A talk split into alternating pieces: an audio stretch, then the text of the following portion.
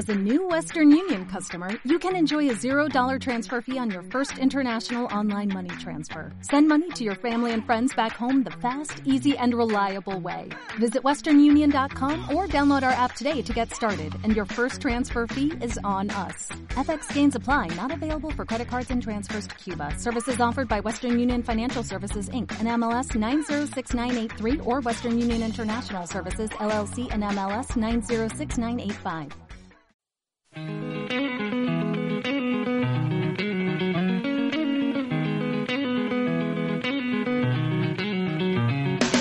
Aquí comienza la zona 10 con Fernando Gómez y Salva Folgado.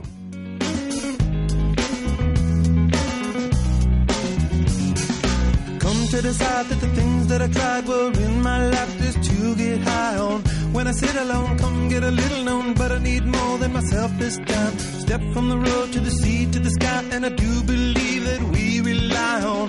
When I lay it on, come get to play it on, all my life to sacrifice. Hey, oh, listen what I say,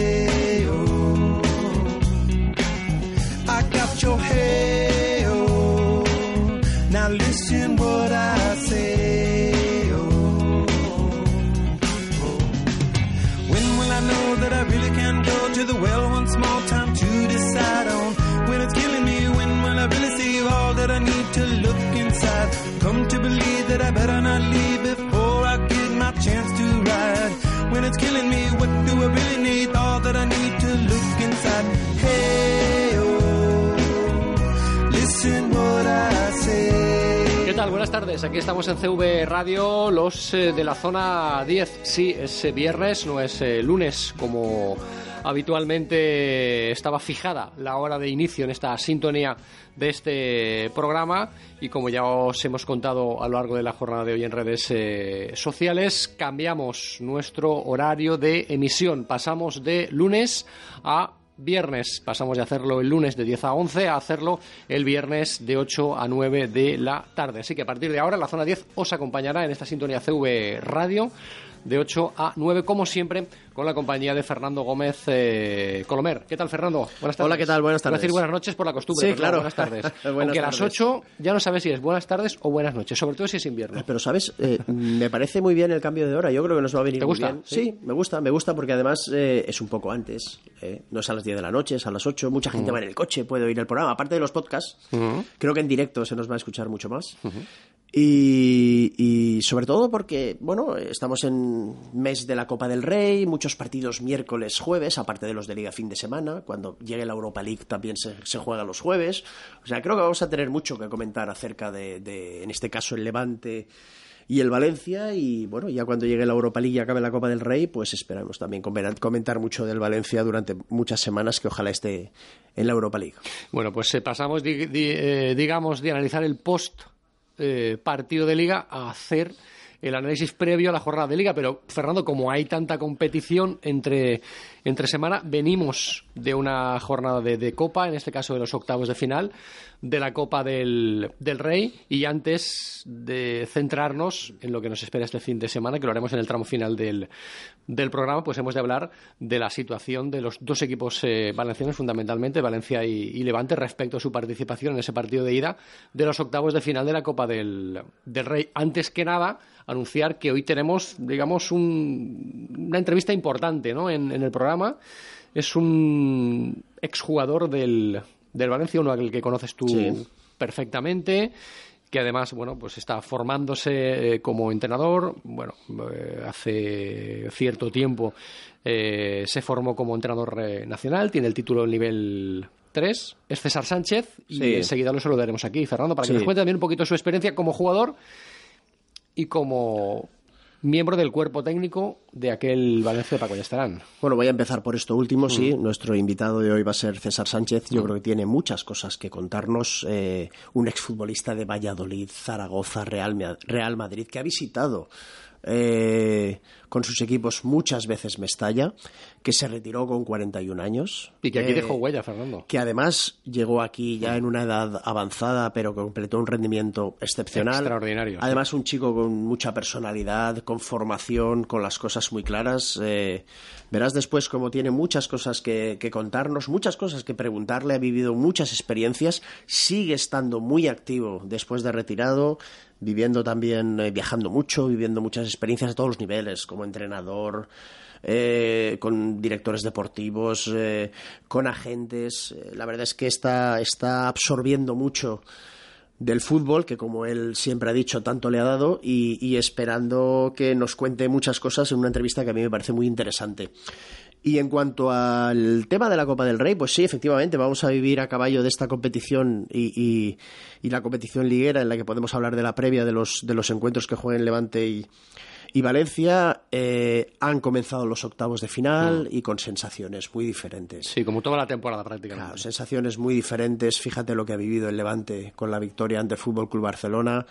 eh, lo que fue el partido, la intensidad con la que entraron desde el minuto uno, los escasos cambios en la alineación, a pesar de que el Levante también tiene sus necesidades Sí. ligueras y quiere cumplir sus objetivos en, en la principal competición nacional, que es de la que los equipos eh, viven, pero sin embargo esa diferencia de intensidad, cómo corrieron, cómo presionaron, cómo se adelantaron rápido en el marcador, incluso después cómo lo mantuvieron a lo largo del partido, es inevitable que el Fútbol Club Barcelona tenga oportunidades Te genere, sí. que con muchos cambios generó algunas oportunidades de gol, pero no fue el mismo Fútbol Club Barcelona que, que, pues, con Luis Suárez, con Messi, con Rakitic y, y compañía, pero que efectivamente eh, tenía potencial suficiente para hacer cosas eh, en el Ciutat y sin embargo el Levante lo afrontó pues con, con, con la ambición que siempre afronta todos los partidos. Eh, lo mejor de Paco es que sus futbolistas han creído en él, han creído en su forma de ver el fútbol, han creído en su, en su ambición,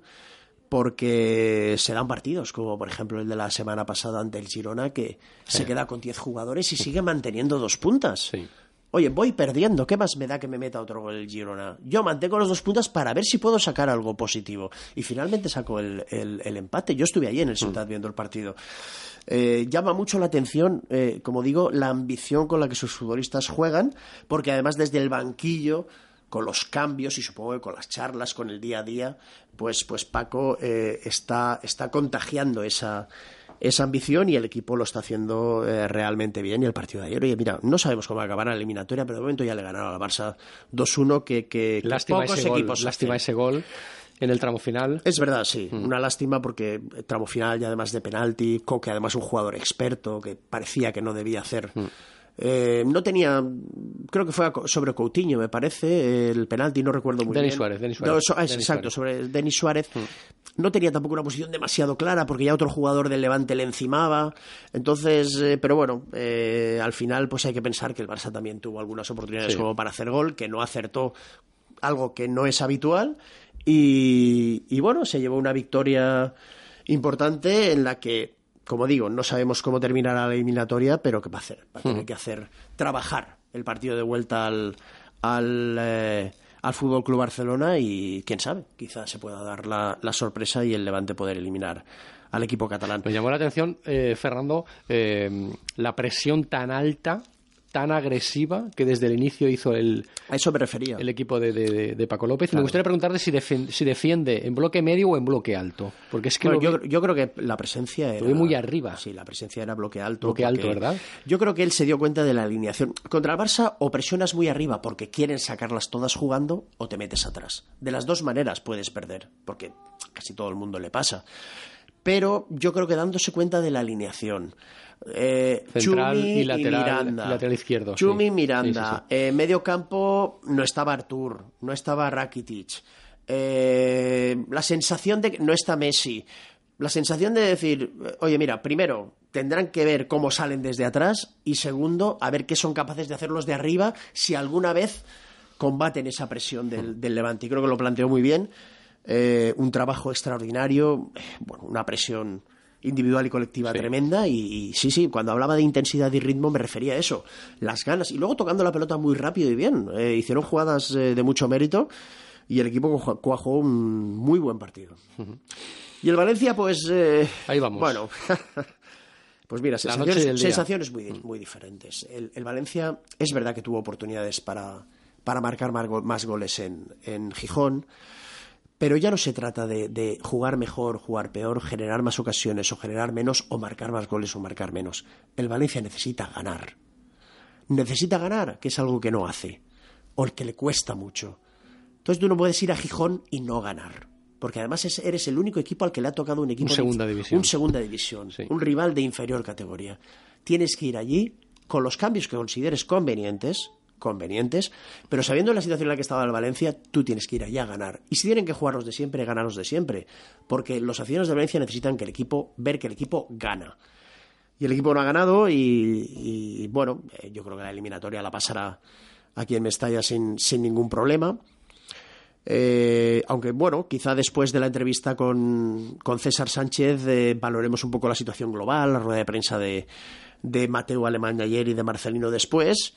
Eh, pero vamos, creo que el Valencia está obligado a eliminar al Sporting de Gijón independientemente de la derrota y de su nivel de juego y de su capacidad goleadora. Eh, pero lo importante viene, viene mañana contra el Valladolid, que es eh, partido de liga eh, y se necesitan los tres puntos. Hubo una frase muy grave, Fernando, ahora hablaremos de, de- de lo que le espera a Marcelino, de su futuro, etcétera, de la posibilidad de su destitución si no le gana al Valladolid, será en el tramo final.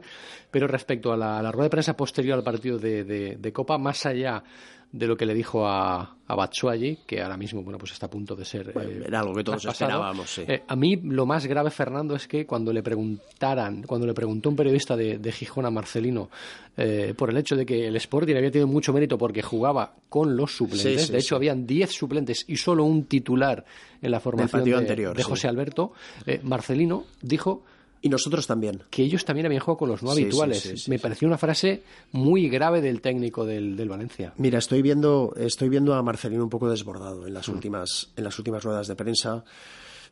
Y creo que le hizo mucho daño la derrota el otro día en Gijón. Eh, se le veía como. Yo creo que estaba contestando las preguntas, pero estaba pensando en otras cosas. Mm. Yo creo que él estaba pensando en su situación, en la situación del equipo, en haber cosechado una nueva derrota. Él contestaba las preguntas de los periodistas, pero él no tenía su mente en la rueda de prensa ni en las preguntas que le estaban haciendo. Se le veía, como digo yo, como flotando, como ausente, pensando más en la situación y pensando en el problema que tiene encima y, y- y, bueno, y esperar que de alguna vez lo pueda resolver. Pero, pero sí esa contestación. eh, yo creo que hay que entenderla en el sentido de que, pues, él no, no, como digo, estaba como ausente y no estaba pensando en lo que estaba contestando, porque es como, claro, comparar los suplentes del Sporting de Gijón Claro. con los suplentes del Valencia, ya, o incluso los titulares del Sporting de Gijón con los suplentes o con los titulares del Valencia, me parece que un entrenador nunca lo debe hacer. Con el agravante de que el Sporting es un equipo de segunda Claro, división. nunca lo debe de hacer, pero eh, sí, sí, fue algo que llamó mucho la atención. Bueno, pues eh, después, tramo final del programa, eh, analizaremos esa situación crítica para el equipo y para Marcelino mañana en Mestalla contra el Valladolid. Pero tenemos que hacer una pausa, la primera aquí en la zona 10. Volvemos enseguida con César Sánchez. Hola amigos, soy Jordi Hurtado y os voy a contar el secreto de la inmortalidad de mi coche. Ahora una pregunta muy fácil. ¿Cuál es la mejor opción para cambiar los neumáticos? Está claro, en Conforauto Hankook Masters con cuatro neumáticos Pirelli de llanta 17 o superior me llevo una tarjeta Amazon de 60 euros y por la compra de dos neumáticos Pirelli de llanta 17 o superior una tarjeta Amazon de 25 euros. ¡Correcto! Conforauto, tus especialistas en neumáticos y mecánica. Consulta condiciones en conforauto.com. Visítanos y descubre todas las ofertas y descuentos. Encuentra tu taller en Neumáticos Solidar, en Ribarroja, Polígono Más de Valo, calle Menorca, en Paterna, Polígono Fuente del Jarro y en Torrente, Carretera Masía del Juez 10. Descubre con Spa Tiris la cultura del agua. Relájate en su piscina de chorros, cuellos de cisne, cascadas y camas de burbujas. Nuestro circuito cuenta con baño turco, sauna finlandesa, todo un momento de relajación al alcance de tu mano, en pleno corazón de la ciudad. Date un spa en Tiris. Avenida El Reino de Valencia 10. Teléfono 96 335 49 69. Si quieres disfrutar de los mejores arroces a leña de la comunidad, ven a visitarnos a Restaurante Las Bairetas, en Chiva. Degusta nuestros exquisitos arroces tradicionales a leña y acompáñalos de los más innovadores y también clásicos entrantes. Conoce y saborea también nuestra excelente bodega. Te esperamos en prolongación de Ramón y Cajal sin número en Chiva, Valencia. Teléfono 96 252 1373. Restaurante Las Bairetas.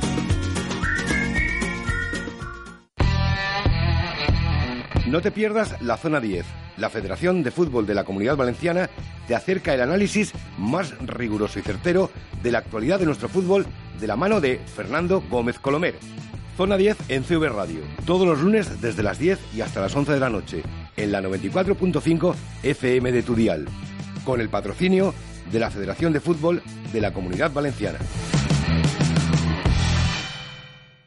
Ya puedes disfrutar de la mejor pasta y las especialidades auténticamente, que no típicamente, italianas de los restaurantes Sorsi e Morsi en Valencia.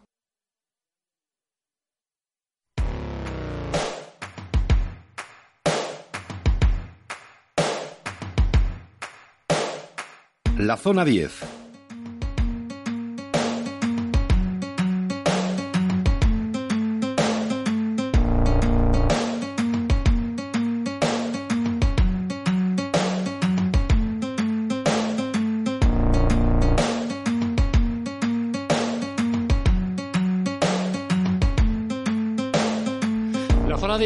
Que hoy estrena eh, horario, os recordamos que a partir de ahora os acompañaremos todos los eh, viernes a partir de las 8 y que hemos cambiado nuestro día eh, habitual desde que iniciamos este programa, esta aventura aquí en CV Radio, mm, que era los lunes, hemos pasado de lunes a viernes. Así que a partir de ahora, lo de hoy no es excepcional, os vamos a acompañar todos los viernes en CV Radio de 8 a 9 de la noche.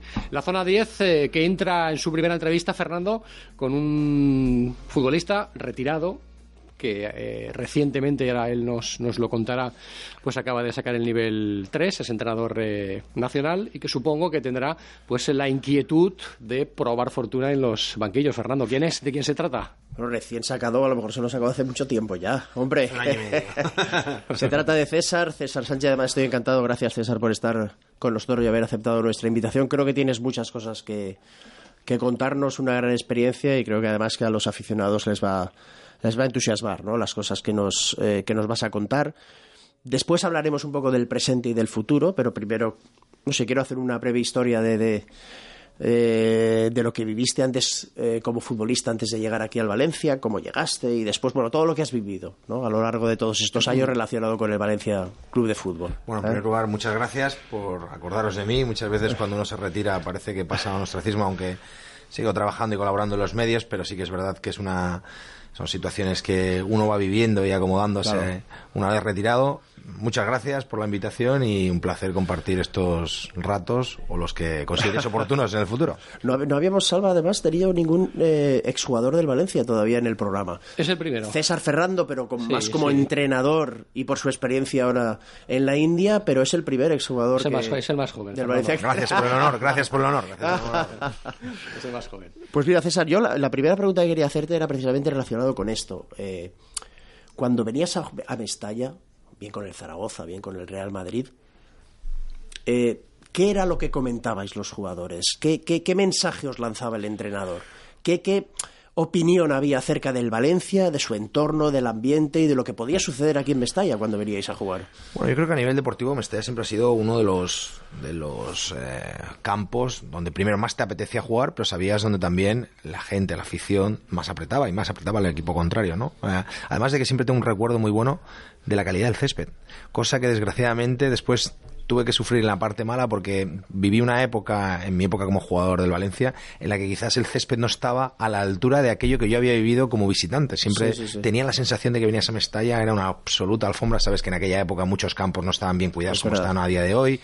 Y, y eso, bueno, pues son cosas que tienes en el recuerdo. Además de que, obviamente, sabías que la gente apretaba, que la gente achuchaba y que era un campo extremadamente complicado, ¿no? Para En mi caso, pues cuando venía con el Valladolid, pues obviamente por motivos obvios, ¿no? Por la por la diferencia de, de, entidades en ese sentido. También después cuando venía con el Real Madrid, bueno, pues había mucha rivalidad, porque Sí, una sí, época fue 2000-2005 donde, donde existió una rivalidad extraordinaria. Después con Zaragoza, donde siempre me recordaban, porque además fue, yo llegué Gracias a ti. el, en el año 2009, en enero de 2009, justo después de jugarnos el descenso, una situación absolutamente dramática con el Zaragoza, ¿no? Y había habido, pues, eh, bastante, había sido un partido muy complicado. Y, y bueno, tengo la sensación siempre de, de vivir o de venir a un escenario muy especial como futbolista y donde es de esos campos que uno tiene en el calendario señalados para, para poder también disfrutar del fútbol que al final es lo que nos apetecía, ¿no? Y no, mm, no comentabais a veces, es por, porque a veces se ha dicho, ¿no? No comentabais a veces el, el, el, bueno, vamos a intentar aguantar o vamos a intentar hacer las cosas bien porque si el Valencia no juega demasiado bien, quizás su público se vuelva en contra, dicen las, las protestas. Bueno, era, era algo generalizado, siempre es generalizado. Esos Sí, yo creo que 20 pasa en minutos, lados, sí. en esos prim- primeros 20 minutos, también dependiendo de la situación, has venido, imagínate, a lo largo de 20, de 20, 21 años o 22 que he sido profesional, pues ha venido muchas circunstancias, con el equipo mejor, con el equipo peor, pero siempre en todos los campos, yo creo que la intención del equipo visitante es de que esos primeros 20, 25 minutos en, en una... Yo, yo digo siempre que Mestalla es exigente como debe ser, o sea, es Sí, decir, al final es, es un equipo con una historia tremenda, donde exige que, el e- que, los jugadores, que el equipo a nivel de exigencia estén a la altura de lo que el público te da, que también es muchísimo. Muchas veces vas a sitios y lugares donde, bueno, pues mm, pasas un poco desapercibido. También el equipo, el equipo local, precisamente porque, bueno, esa transmisión de la grada al campo no se produce para bien y para mal, ¿no? Entonces, a los que nos ha gustado eh, la guerra y, los lo que nos ha gustado el, el- el exponerte y el tener retos, Mestalla es, es un campo especial como visitante y sobre todo como local es un campo maravilloso. Ahí te iba a preguntar precisamente eso. Primero iba a recordar una anécdota, porque cuando viniste al Valencia, eh, la noche anterior que definitivamente se cerrara todo el acuerdo, me llamó el presidente, me llamó Vicente Soriano, y me dijo, Fernando, ¿estás seguro de que va a venir César? Y le dije, sí, presi, por. Dices que te van a matar. y yo digo, y le dije, mira, sí, la decisión es que venga César y, y va, y va a venir César. O sea, bueno, él respetaba mucho lo que, lo que yo hacía. Eh, al igual que Llorente, después también respetó todo lo que yo hice, a pesar de que luego acabamos como acabamos, él siempre respetó lo que yo quise, lo que yo quise hacer y siempre recordaré esa anécdota porque fue una llamada por la noche. Fernando, ¿estás seguro? Y yo siempre, Es, es- curioso y me ha pasado más equipos. Es, al final, muchas veces desde la equivocación, no se puede decir de otra forma, muchas veces desde el querer seguramente dar mucho más de lo que en determinado momento el portero puede dar, incluso o puede hacer por su equipo, pues llevas a las pérdidas de tiempo, a entrar en el conflicto Sí, y ahora un tipo no vamos a negar guerrero. Después, obviamente, como en la camiseta del Valencia también haces eso y seguramente en otros lugares tienen ese recuerdo negativo de ti, aunque también es curioso, ¿eh? muchas veces y ahora cuando me retiré, pues he tenido la oportunidad de ir como espectador o como visitante a, pues, a campos como Atlético de Madrid, donde fue la, la famosa eliminatoria de, de- de Copa UEFA, donde el penalti a Ziggy, Sí, donde sí, yo sí, también hice unas declaraciones, Sevilla, donde era una época en la que había mucha rivalidad, en esos dos, tres años que yo tuve la oportunidad de ser, eh, el privilegio de ser futbolista del Valencia, y al final eh, te das cuenta cómo la gente después te respeta, ¿no? Entiende que eso forma parte Claro. Repito, no es de lo que me sienta más orgulloso, ni mucho menos, es de lo que no intento educar y, convencer a mis hijos, al contrario, los quito de, de seguramente todas esas equivocaciones que nosotros hemos hecho como futbolistas, muchas de ellas, pero sí que es verdad que formaban parte seguramente de tu, de tu personalidad y también demostraban aquello que estabas dispuesto a dar por la camiseta que vestías, ¿no? Es lo que yo recuerdo las primeras declaraciones y entiendo también la llamada seguramente de Soriano, oye, cuidado con este, que este eh, la lió el año pasado aquí, ¿qué va a pasar con él? ¿no? Yo siempre dije lo mismo, bueno, pues a partir de ahora realmente me habéis conocido, o sea, hasta ahora me habéis conocido como un jugador visitante que venía y te tocaba las narices y ahora me vais a conocer como un jugador que lo da todo por su equipo incluso a veces y desgraciadamente, y repito, no es lo que más orgulloso me esté, eh, pero de incluso de forma equivocada, lo da todo por su equipo y no mira, no tiene ningún tipo de miramientos. ¿no? Sí, precisamente quería recordar esa anécdota para preguntarte. Ante- Antes nos has hablado de, de qué sentías como cuando jugabas en Valencia como jugador visitante y luego qué has, qué has sentido, qué has vivido como jugador local. Bueno, es que mi, mi historia ha sido una historia pues, preciosa. Eh, Recuerda, bueno, tú lo sabes perfectamente porque fichas a un jugador ya con una edad muy avanzada, venía de una situación además de un descenso en Zaragoza, bueno, es difícil, una temporada muy complicada, seis meses en Inglaterra, y, y desde el primer momento, y salvo esa primera duda o declaración, todo es maravilloso en Valencia. Para mí es, es, es donde confluye todo lo futbolístico, con lo anímico, con mi familia. O sea, si yo vivo ahora en Valencia es en gran parte porque esos dos años y medio en los que yo soy futbolista del Valencia eh, se produce una conjunción de todos los factores que uno sueña cuando juega para un equipo. Que a ti- tiene razón Fernando César, lo acabas de comentar. A ti la grada te recibió en un primer momento con frialdad o con indiferencia, pero luego a ti la grada te quiso mucho. Absolutamente. o sea, es que yo también lo entiendo, ¿no? Y, mi- mira, y, y- y ahondando un poco en, en lo que estamos comentando, ¿no? Yo creo que es importante que, que el jugador se gane ese respeto, ¿no? Yo siempre, algunos de mis compañeros con los que eh, Fernando habrá tenido también muchos de ellos, ¿no? Yo siempre decía, dice, al final tú tienes que, que dar y después recibir a cambio. No, no he visto posiblemente pueda haber algún caso, seguramente lo recordará alguien, pero aquel jugador que se entrega, que da todo lo que tiene, que demuestra que tiene un amor a los colores, que tiene un buen comportamiento, repito, dentro de lo que la grada te exige, de esa exigencia que tiene un público como Mestalla, normalmente la gente te devuelve. Te devuelve cariño, te devuelve respeto, te devuelve, bueno, pues más allá de que en lo futbolístico incluso no te puedan salir bien las cosas en un momento determinado, ¿no? Entonces, mi, mi historia es esa y yo hablo por lo que conozco. Has dicho una cosa muy importante. eh, ese cariño que tú recibiste es una de las razones que te impulsaron luego a, instalarte aquí definitivamente con, con tu familia. Sí, es una de ellas, lógicamente. Yo ahora después, y es una, es una sorpresa, ¿eh? es una sorpresa el que después de retirado la gente mm, te recuerde tanto. Al final es, es maravilloso. Yo voy con mis hijos y voy a Mestalla, voy a mi abono y, y, y tengo la gente que me demuestra, pero incluso no solo aquí en Valencia, sino fuera de Valencia, lo cual después de retirar lo primero que piensas es voy a ser olvidado rápidamente. Va a haber otros que de forma natural y además con normalidad, con toda la normalidad que debe existir en este, en este tipo de procesos, van a ocupar tu espacio y deben de ser los que están reconocidos, pero para mí eso hace o es uno de los factores que sentirte querido en un lugar, un lugar también muy especial, donde hay unas condiciones de vida extraordinarias, donde incluso tenemos en común hasta el colegio de los niños, o sea, hace que, que, bueno, pues que se convierta en un lugar ideal para vivir. Yo siempre digo que el día que me vaya a Valencia perderé, perderé calidad de vida. Eh, hablando del. No sé si Fernando quiere preguntarte también de- enseguida por el, por el, por el presente, pero eh, un secreto, tú que eres portero, eh, tú perdías mucho tiempo muchas veces al, al sacar de portería. Generalmente los árbitros al portero que pierde tiempo le muestran amarilla. Pero después que entiendo que todos los porteros estáis convencidos que luego vas a seguir perdiendo al mismo tiempo Sí. porque la segunda amarilla no llega no nunca, llega nunca. ¿verdad? El otro día lo comentaba además la emisora para la que colaboro. Perdona, y la primera trabajo. llega en el 45 Sí, de la segunda sí, parte. eso- Efectivamente. De hecho, de hecho, eso vivimos, ¿no? Eso es al final una cosa que manejas, ¿no? Y, al- y alguien me comentó que sí, que había habido un portero que hacía dos años o no sé qué, habían hecho expulsado. ¿no? Entonces yo me- no- no siquiera- no lo he visto No, nunca no, yo también, yo también. Además yo era algo que, como lo he hecho, eh, ya te digo muchas veces, pues eh, lo manejas, ¿no? Bueno, yo creo que son... eh, el fútbol, siempre hay diferentes dichos que tú vas eh, co- con los que vas creciendo, ¿no? Que es fútbol es para listos, que es para vivos, que es de picardía, que es tal. Y esa es una de las cosas que maneja. Sí que en esencia hay una, una cuestión, y es una cuestión que quizás a lo mejor se trabaja poco, no llegar hasta ese extremo de pérdida de tiempo, pero sí manejar los tiempos del partido, ¿no? Es el único que por la posición y por las cómo se acaban las Totalmente jugadas puede manejar el tiempo, darle más velocidad al juego, darle un poquito de pausa, dependiendo del momento por el que atraviesa tu equipo, ¿no? Entonces eso es llevado al extremo la pérdida del tiempo. No, no, pero yo no iba a la pérdida de tiempo, que la entiendo. Iba a, a- a- a que entiendo que en la, en, en la mente siempre tenías, bueno, me va a mostrar una tarjeta. Ah, sí, sí, nunca en la vida me van a Bueno, alguno te ha puesto en un aprieto, ¿eh? O sea, yo en determinado momento eh, he temido porque eso sucediera, ¿no? Y el ridículo podía ser grande. Es decir, al final que te expulsaran... Hubiera pasado la historia probablemente Claro, como sí, lo primero. Sí, pero es verdad que, que alguno ha visto algún árbitro que igual te la ha sacado en el en el minuto 30 de la primera parte y dices, "Jo, igual me, esta vez se me ha ido un poco la mano, ¿no? Bueno, César, tú eh, eres una persona muy inquieta, de mucha actividad.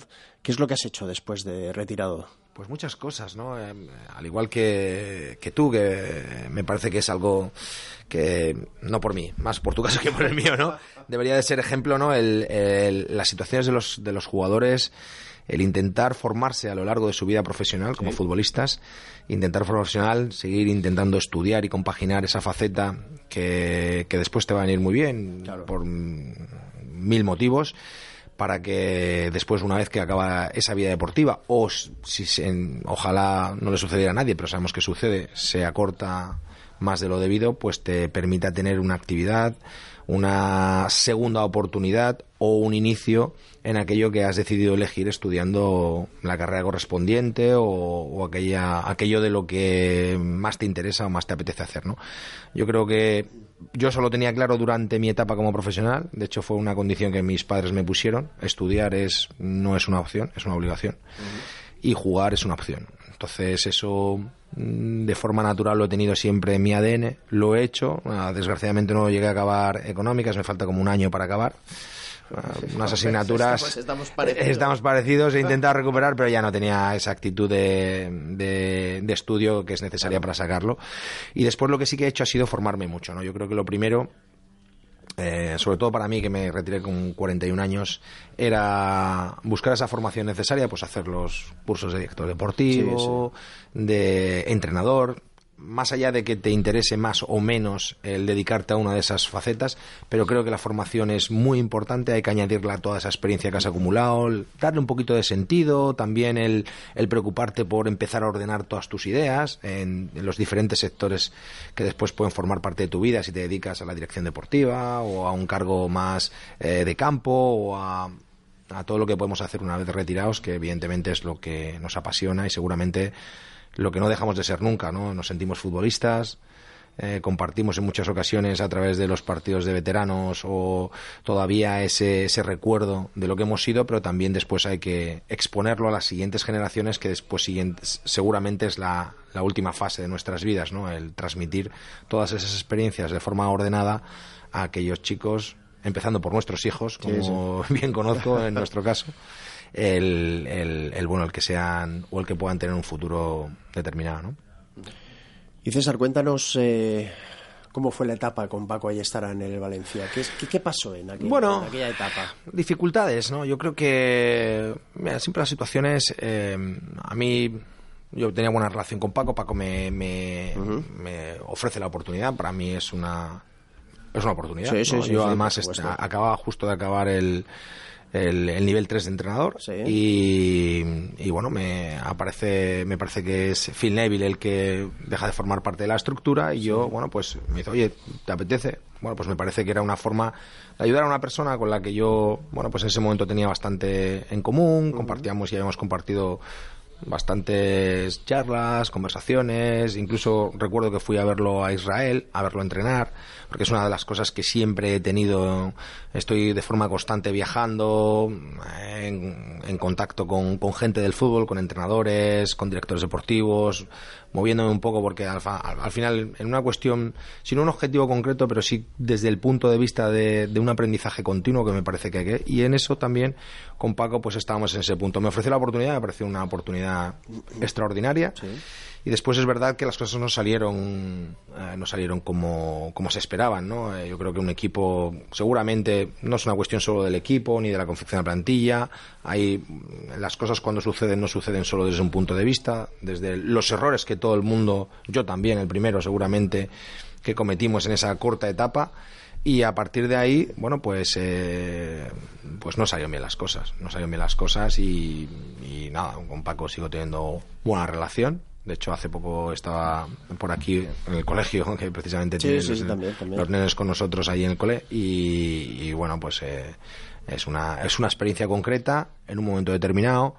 También de la que se, de la que yo extraje muchas conclusiones, muchas conclusiones importantes para el futuro, entiendo, y sobre todo una, una parte más de, de tu vida. Pero su problema fue más de modelo de juego, de, de, relación con el vestuario. Bueno, Pa- Paco- él- yo creo que él terminó y tuvo la oportunidad de comenzar una temporada, ¿no? Con una Sí, bueno, él, no, no me gusta hablar mucho de los demás, ¿no? No, No, no, estamos hablando. yo yo creo, yo creo que, por ejemplo, eh, la cuestión de Paco Paco es un, es un tipo muy honesto, es un- una buena persona Sí.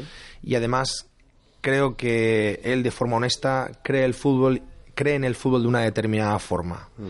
y eso para él es algo bastante innegociable y, y, bueno, me da la sensación de que... Muy ofensivo. De que, bueno, pues no salieron bien las cosas del inicio, cuando empiezas mal, en una situación de tanta, de tanta necesidad de resultados no salen las cosas del primer, desde el inicio, pues, y lo hemos visto en otros proyectos, que después todo se va complicando, porque con esos modelos de juego, evidentemente, las cosas necesitan, el jugador necesita coger una confianza importante y, y hay que, desde el inicio, mm, no demostrarle, pero que él vea y se vea refrendando en los resultados que todo aquello que se le está proponiendo de forma rápida, como era el caso, se, se obtienen los resultados que todo el mundo desea. Y bueno, quizás eso es el problema, ¿no? Hay que echarle las culpas a más a ello que el fútbol, ¿no? Ahora estamos viendo una situación muy diferente a la del año pasado, con un mismo modelo. O sea, las cosas van evolucionando, los equipos se van, se van modificando, los jugadores tienen estados de forma diferente y de confianza. Ahora vemos que el, hay un problema de gol evidente en el Valencia, cuando realmente el año pasado en estas fechas, pues estábamos con un problema de cualquier cosa menos de gol. O sea, había, había cualquier ocasión que el equipo generaba, pues pues el equipo la convertía, ¿no? Rodrigo estaba en un estado de forma extraordinario, Santimina también, incluso Zaza, que ya por esta época a lo mejor ya no, no estaba en ese estado de forma con el que inició el año. Bueno, son, son momentos que, que hay que manejar y que al final pues van hacia un, hacia un hacia un resultado u otro dependiendo de muchas veces las circunstancias. Pero tú compartes entonces la, la eh, afirmación de Marcelino de que solamente es un problema de gol. ¿No le ves más problemas al, al equipo? A mí me da la sensación de que este Valencia es un problema solo de gol. Y lo hemos comentado justo antes de la, de la, entrevista. Yo creo que muchas veces cuando tú ves que los equipos se deshacen, ¿no? que, son, que, que, están, que son muy vulnerables, que incluso el modelo de juego no te da como para, como para ganar resultados. El equipo compite siempre. Cuando pierde lo hace por la mínima. No hay un, no hay un momento en el que el equipo se deshace. Evidentemente, todos en la exigencia que, tenemos sobre, sobre el Valencia Club de Fútbol y más en este año, exigimos que haya buen juego, que seguramente vendría asociado a esos resultados que había el año pasado por estas fechas. Yo creo que el equipo ha competido contra la Juventus, ha competido contra el, el Manchester United, ha competido contra el Real Madrid, contra el Atlético de Madrid, contra el Barcelona, que es algo que se le exige a, a, la entidad y eso lo ha hecho. Y después es verdad que en determinado momento esos goles que el equipo llevaba a estas alturas de la temporada eh, ahora no, no, los lleva y, sí. y, lo que ha hecho el equipo a nivel ofensivo no es suficiente como para que cuando la exigencia es tan alta te dé para estar arriba del todo. ¿no? Y es, para mí, posiblemente, no sé si de esa afirmación tan grande de es solo un problema de gol, pero fundamentalmente es un problema de gol. Esa es mi, mi, opinión. Yo creo que es una cuestión de números. El equipo le hacen pocos goles, pero es verdad que también convierte poco. Y además diría más, el equipo genera. Ha habido muchos partidos, sobre todo en Mestalla, que el equipo ha podido cerrar el partido y no lo ha hecho en un momento determinado. Y después ha sufrido, obviamente, porque además estamos en una liga posiblemente de, la más, de las sí, más sí, competidas de los seguro. últimos años. Estamos viendo como equipos con ya capacidad de fichar, capacidad de acudir al mercado, con amplios límites salariales para la plantilla, cosa que no sucedía seguramente en tu época, donde los límites eran mucho más estrechos y había otro tipo de dificultades, ¿no? Y entonces ahora vemos que la competencia se ha, se ha magnificado, ¿no? Yo creo que hay equipos donde tienen una capacidad económica que hace unos años, y además ese es el gran logro para mí de la liga, ha sido mm, hacerla más competitiva a través de aumentar los, los límites salariales seguramente de los de la parte media-baja de la tabla, que hace que esto, pues bueno, cada domingo haya más incertidumbre sobre el, sobre el resultado. El resultado final. Estás hablando del Valencia actual, César, aprovecho la portería. Eh, ¿Qué te parece de Neto? Extraordinario. Me parece... Mmm, hace poco me lo encontré comiendo en un restaurante y creo que se le da poco valor a lo que ha hecho. De verdad, te lo digo sinceramente. Habla de Ali, se habla de Allison, que es, además tuve la oportunidad de verlo varias veces en directo el año pasado en Roma.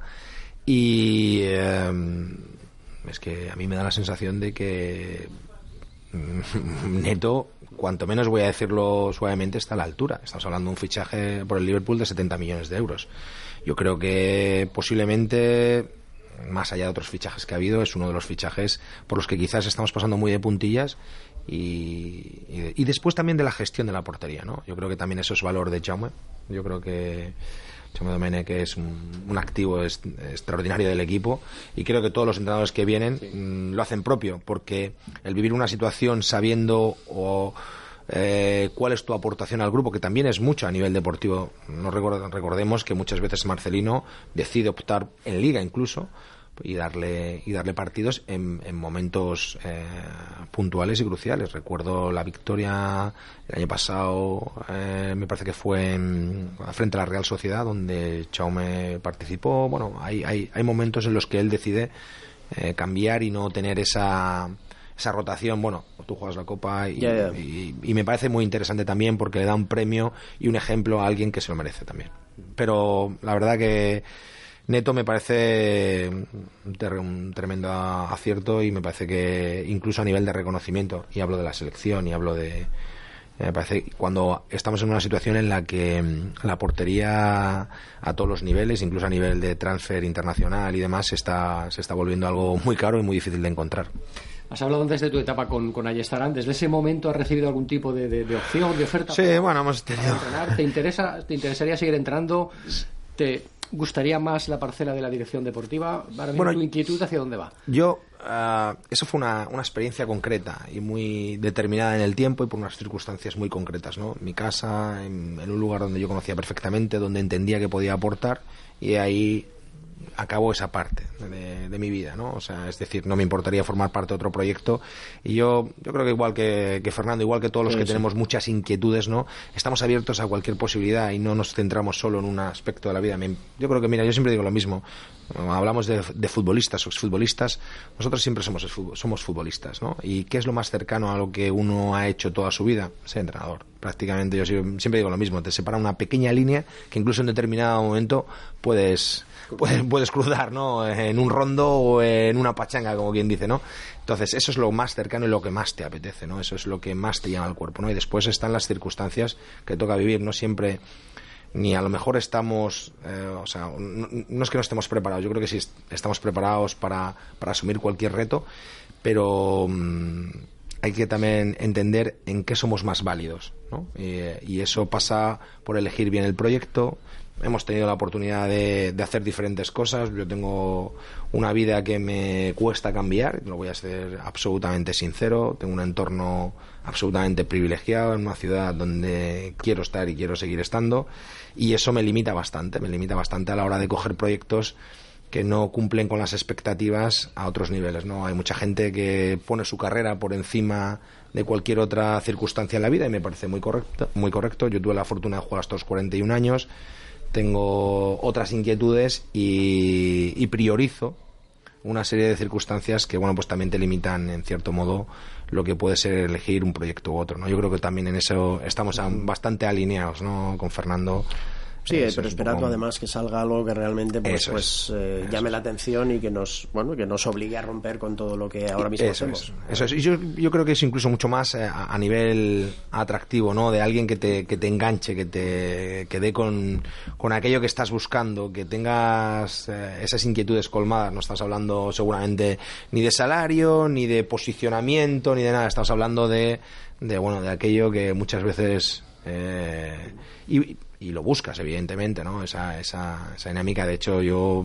mm, continúo bajando, viajando. Esta semana sin ir más lejos está en Portugal con unos amigos visitando clubes visitando viendo fútbol conocimiento. Es un proceso formativo que en mi caso no acaba y espero que no acaba nunca. Yo siempre digo el fútbol ha sido tan generoso con, conmigo particularmente y creo que lo es con todos nosotros que nos permite y nos da la posibilidad de incluso retirados eh, seguir aprendiendo, estar cerca de aquellos que seguramente eh, en este momento son los más conocidos o, o están formando parte de esa élite a todos los niveles, o en la dirección deportiva, o, en, o, siendo entrenadores, y me parece que es un absoluto privilegio. ¿no? Por mi parte, la última, César, eh, quería comentarte un poco, preguntarte un poco acerca de la estructura deportiva que tiene el Valencia. No porque la tenga en Valencia, sino simplemente porque es una estructura más, más al estilo inglés que al estilo español. A mí me da igual el tipo de estructura que los clubes tengan siempre y cuando dé resultado y las cosas vayan bien. Pero creo que esa estructura en España no acaba de cuajar del todo. Eh, creo que es una estructura en la que, el entrenador decida absolutamente todo, con la poca paciencia que se tiene con los proyectos y con los entrenadores, pues acaba perjudicándote. Pero no sé, entiendo que si las cosas salen bien, es otra forma de hacer, es otra forma de hacer, pero que si las cosas salen mal o hay menos paciencia como en España hay, pues al final tienes que cambiar incluso estructuras deportivas y todo cuando te deshaces de un, de un entrenador, ¿eh? Era simplemente en general, ¿eh? Yo mm, en, en cierto modo, y eh, cuando hablamos de estructura, evidentemente todos seguramente tenemos lo que es, y tú más, que has, eh, que has tenido esa función en, en un club como el Valencia, bueno, y más clubes, pero bueno, esencialmente como el Valencia. Yo, eh, yo creo que somos, es una cuestión más de personas, ¿no? O sea, cada, cada persona en cada momento seguramente, o co- como tú bien dices, ¿no? Eh, las estructuras al final, bueno, pues son- Claro. una serie de cargos, de, de- de competencias, dependemos de las personas que en determinado momento tienen el poder de decisión, ¿no? Yo creo que el gran éxito para mí de esta época del Valencia seguramente es un éxito que nosotros no nos encontramos cuando la etapa de Paco y estarán y es que hay dos cabezas absolutamente visibles, que una es la del entrenador, que está al mando de, la, de, de- de las decisiones esencialmente deportivas, o al menos eh, no tengo tanto conocimiento profundo de la, de la entidad como Sí, para sí, poder sí, afirmarlo, claro. pero sí que es verdad que tiene claro qué es lo que quiere, cuál es el modelo de juego, hacia dónde va enfocado su equipo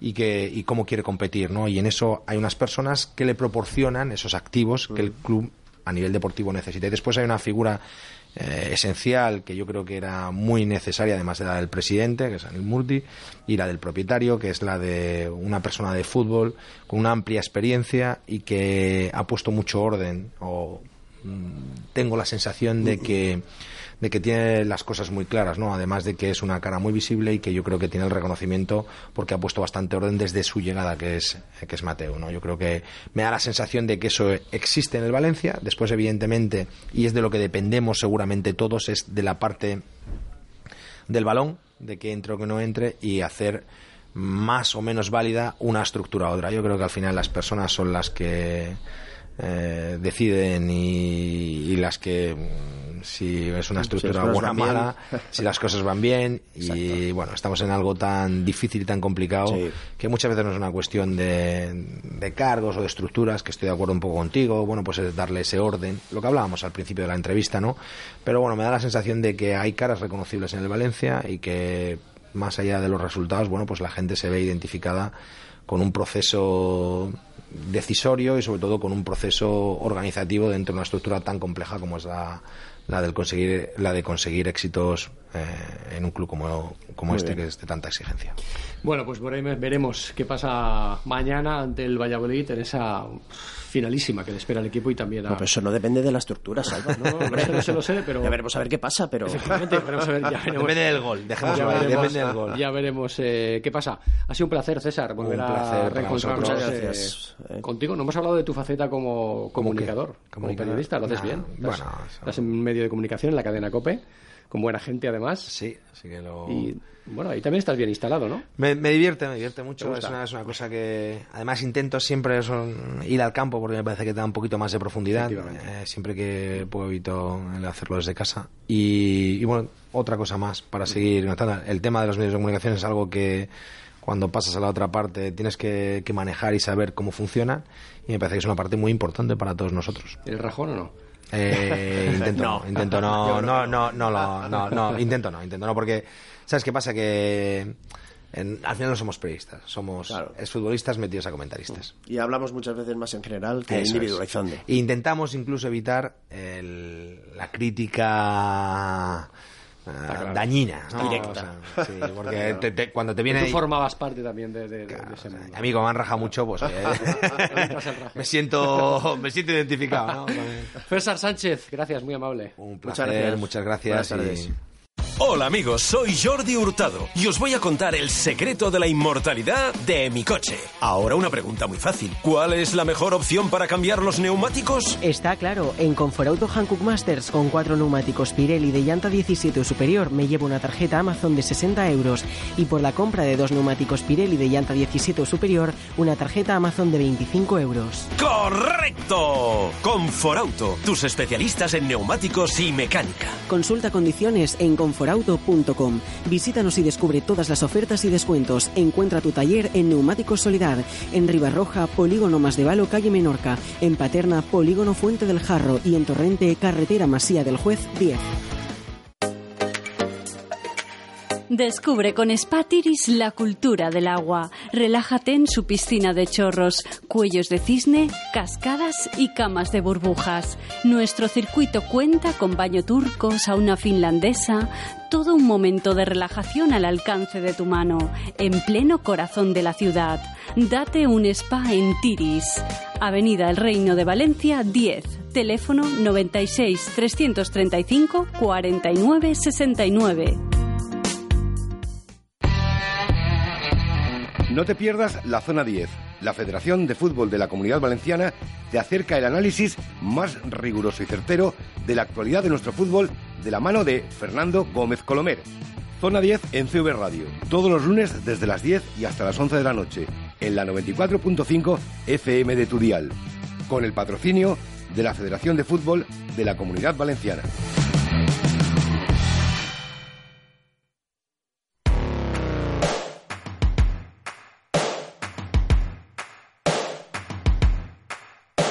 Estás escuchando la Zona 10 en CV Radio.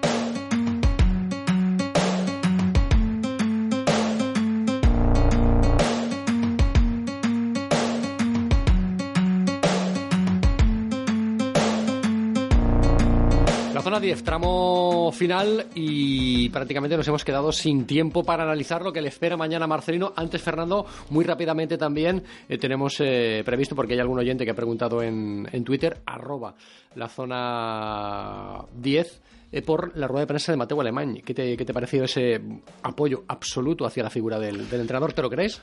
Era, era una, una rueda de prensa, yo creo que inesperada e innecesaria. Eh, ya sabíamos. torpe estratégicamente. Es que, claro, pero bueno, bueno, pero ¿sabes qué pasa? Sí que mantuvo durante varios días, rebajó la tensión. Durante algunos días rebajó la tensión. Del aficionado en general, de los medios de comunicación, algunos incluso ya se han puesto a favor de la continuidad o entienden que Mateo actúe de esta manera manteniendo a Marcelino. Quiero decir, él, él consiguió rebajar un poquito la tensión hasta el jueves, total para decirnos que Marcelino, algo ya sabíamos, que Marcelino iba a continuar. Entonces, eh, bueno, pues eh, era innecesaria en cuanto al contenido, pero sí que es verdad que, que oportuna en cuanto, bueno, un poco eh, rebajar la tensión y esperar, eh, pues con sus afirmaciones, cuáles eran las consecuencias que después a nivel de opinión traía consigo. Es verdad que la, la convocó antes del partido de Gijón. Claro, esa rueda de prensa con- convocada antes del partido contra el Sporting de Gijón, pero después de la derrota en Vitoria, pues bueno, se fue, abra- se fue agravada eh, por la derrota después del equipo en, en Copa del Rey, ¿no? Pero, insisto, creo que nos dijo lo que todos esperábamos que nos dijera. Hubo un cierto repasito ahí al tema porchinos, al tema parcelas de, de Mestalla y poco más. Que no, pero- que no gestiona él. pero, claro, claro, claro. Pero en definitiva, pues, eh, pues bueno, eh, como digo, nos comentó algo que, que ya sabíamos que iba a suceder. Él ha tomado una decisión, ha tomado la decisión de mantener a Marcelino. Mm, yo creo que se está teniendo mucha paciencia porque, porque en una situación normal, Marcelino ya hace mucho tiempo que, que hubiese caído en relación a los objetivos que tiene planteados el club, sus necesidades económicas, su inversión económica este verano, su capacidad eh, deportiva, el nivel de los futbolistas que tiene, pues al final, pues bueno, ya hemos visto que César está un poco más eh, porque el equipo compite, que no se descompone, pero Sí, es la yo argumentación de Marcelino. la de Sí, César, sí, eh, sí, ha, ha venido a decirnos un poquito que, que- que efectivamente lo que falta es gol. Yo creo que el Valencia tiene más problemas, aparte del, aparte del gol, lo he comentado muchas veces, creo que a nivel de presión, a nivel defensivo, no, no, no lo está haciendo bien porque la mayoría de rivales hacen mucho más de lo que deberían hacer contra nosotros eh, en cada partido. Y eso a mí me llama mucho la atención. Creo que el equipo tiene otros problemas. Es verdad que normalmente compite y que cuando sale derrotado no sale derrotado por muchos goles de diferencia, pero bueno, eso faltaba. En realidad, yo creo que la, como digo, la situación es complicada. Mm, Depender de cada partido mm, o del partido siguiente, pues no es muy favorable. Creo que se deben analizar las situaciones eh, desde otro punto de vista y con otra perspectiva. Vamos a esperar a ver qué pasa mañana, pero insisto, creo que la rueda de prensa pues vino a confirmar lo que ya sabíamos. Situación límite, crítica para Marcelino mañana, Fernando. Porque Mateo puede opinar, sería, sería, puede opinar una cosa. yo creo que si mañana no gana Pero sería- la propiedad Claro. opina otra. si mañana no gana sería muy... No, de todas formas, Mateo Alemán hace las ruedas de prensa, con lo cual supongo que tendrá el visto bueno de Anil Murti por lo menos. Hmm. De Anil Murti por lo menos. Vamos, yo no haría la rueda de prensa. Si yo fuese director general y tengo un presidente por arriba, yo no haría una rueda de prensa sin decírselo a él. Y sin, y sin que mi jefe supiese lo que voy a decir. Yo entendí en, en la rueda de prensa de Mateu, porque lo dijo él, que hablaba en nombre del club como portavoz. Claro, claro. Por lo tanto, entiendo que ese Sí, será el sí. discurso también de la propiedad. Cualquier otra cosa sería una sorpresa. Sí, sí. Sí, yo en definitiva, eh, pues eh, no sé qué va a pasar si el equipo no gana mañana. Pero yo creo que lo, lo normal es que gane mañana. El problema es, ¿y qué va a pasar si gana mañana? Que todo va a seguir igual. Pero es que ya le ganamos al Rayo y le ganamos al Huesca. Entonces, espero que se gane, que Marcelino siga, pero que la situación cambie. Pues lo dejamos aquí, si te parece. Perfecto. Tenemos que irnos hacia la última pausa de publicidad y volvemos enseguida para ver hoy qué canción ha escogido Fernando Gómez para cerrar el programa. Hola amigos, soy Jordi Hurtado y os voy a contar el secreto de la inmortalidad de mi coche. Ahora una pregunta muy fácil. ¿Cuál es la mejor opción para cambiar los neumáticos? Está claro, en Conforauto Hankook Masters con cuatro neumáticos Pirelli de llanta 17 o superior me llevo una tarjeta Amazon de 60 euros y por la compra de dos neumáticos Pirelli de llanta 17 o superior una tarjeta Amazon de 25 euros. ¡Correcto! Conforauto, tus especialistas en neumáticos y mecánica. Consulta condiciones en conforauto.com.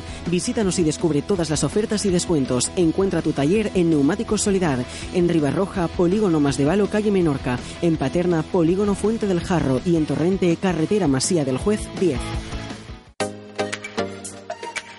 Descubre con Spatiris la cultura del agua. Relájate en su piscina de chorros, cuellos de cisne, cascadas y camas de burbujas. Nuestro circuito cuenta con baño turco, sauna finlandesa, todo un momento de relajación al alcance de tu mano, en pleno corazón de la ciudad. Date un spa en Tiris. Avenida El Reino de Valencia 10. Teléfono 96 335 49 69. Si quieres disfrutar de los mejores arroces a leña de la comunidad, ven a visitarnos a Restaurante Las Bairetas, en Chiva. Degusta nuestros exquisitos arroces tradicionales a leña y acompáñalos de los más innovadores y también clásicos entrantes. Conoce y saborea también nuestra excelente bodega. Te esperamos en prolongación de Ramón y Cajal sin número en Chiva, Valencia. Teléfono 96 252 1373. Restaurante Las Bairetas.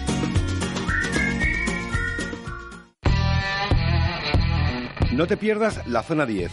La Federación de Fútbol de la Comunidad Valenciana te acerca el análisis más riguroso y certero de la actualidad de nuestro fútbol de la mano de Fernando Gómez Colomer. Zona 10 en CV Radio, todos los lunes desde las 10 y hasta las 11 de la noche, en la 94.5 FM de tu dial, con el patrocinio de la Federación de Fútbol de la Comunidad Valenciana. Ya puedes disfrutar de la mejor pasta y las especialidades auténticamente, que no típicamente, italianas de los restaurantes Sorsi e Morsi en Valencia.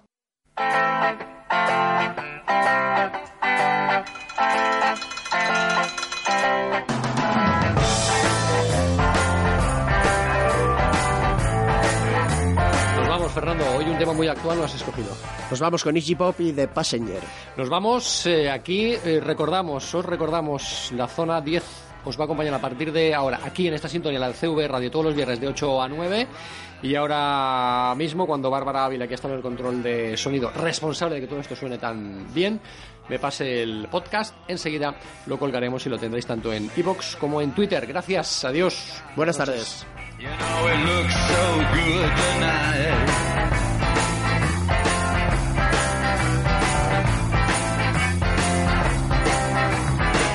I am the passenger. I stay under glass. I look through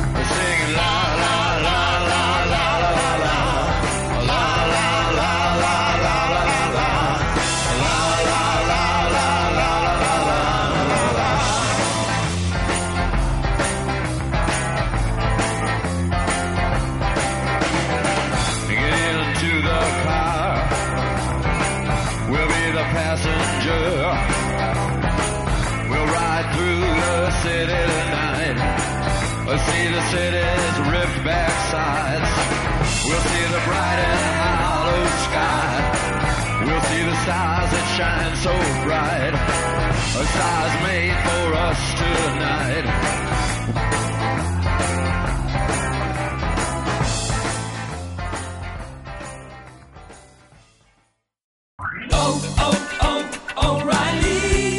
¿Necesitas ayuda? En O'Reilly Auto Parts te ayudamos. ¿Necesitas algún consejo? Te aconsejamos. Nuestros profesionales en autopartes están siempre disponibles para ayudarte a encontrar lo que necesites. Excelente servicio al cliente es solo una de las ventajas que ofrece O'Reilly Auto Parts. Los profesionales en autopartes. O'Reilly Auto